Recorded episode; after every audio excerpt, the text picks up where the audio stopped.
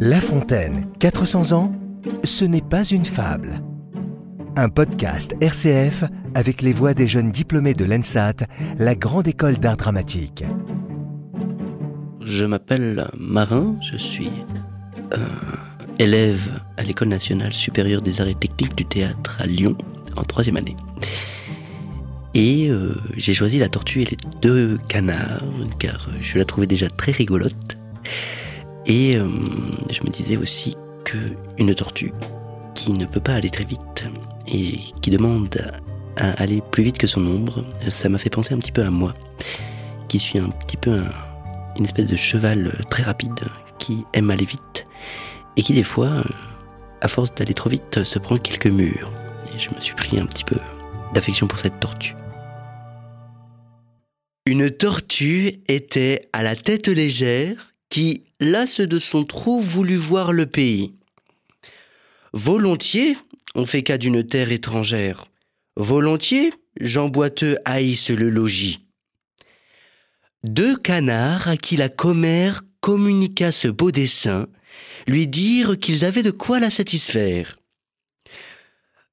Voyez-vous ce large chemin? Nous vous voiturerons par l'air en Amérique. Vous verrez maintes républiques, maints royaumes, maints peuples, et vous profiterez des différentes mœurs que vous remarquerez. Ulysse en fit autant. On ne s'attendait guère de voir Ulysse en cette affaire. La tortue écouta la proposition. Marche est fait. Les oiseaux forgent une machine pour transporter la pèlerine. Dans la gueule, en travers, on lui passe un bâton. Serrez bien, dirent-ils, gardez de lâcher prise. Puis chaque canard prend ce bâton par un bout. La tortue enlevée, on s'étonne partout de voir aller en cette guise l'animal lent et sa maison, justement au milieu de l'un et l'autre oison.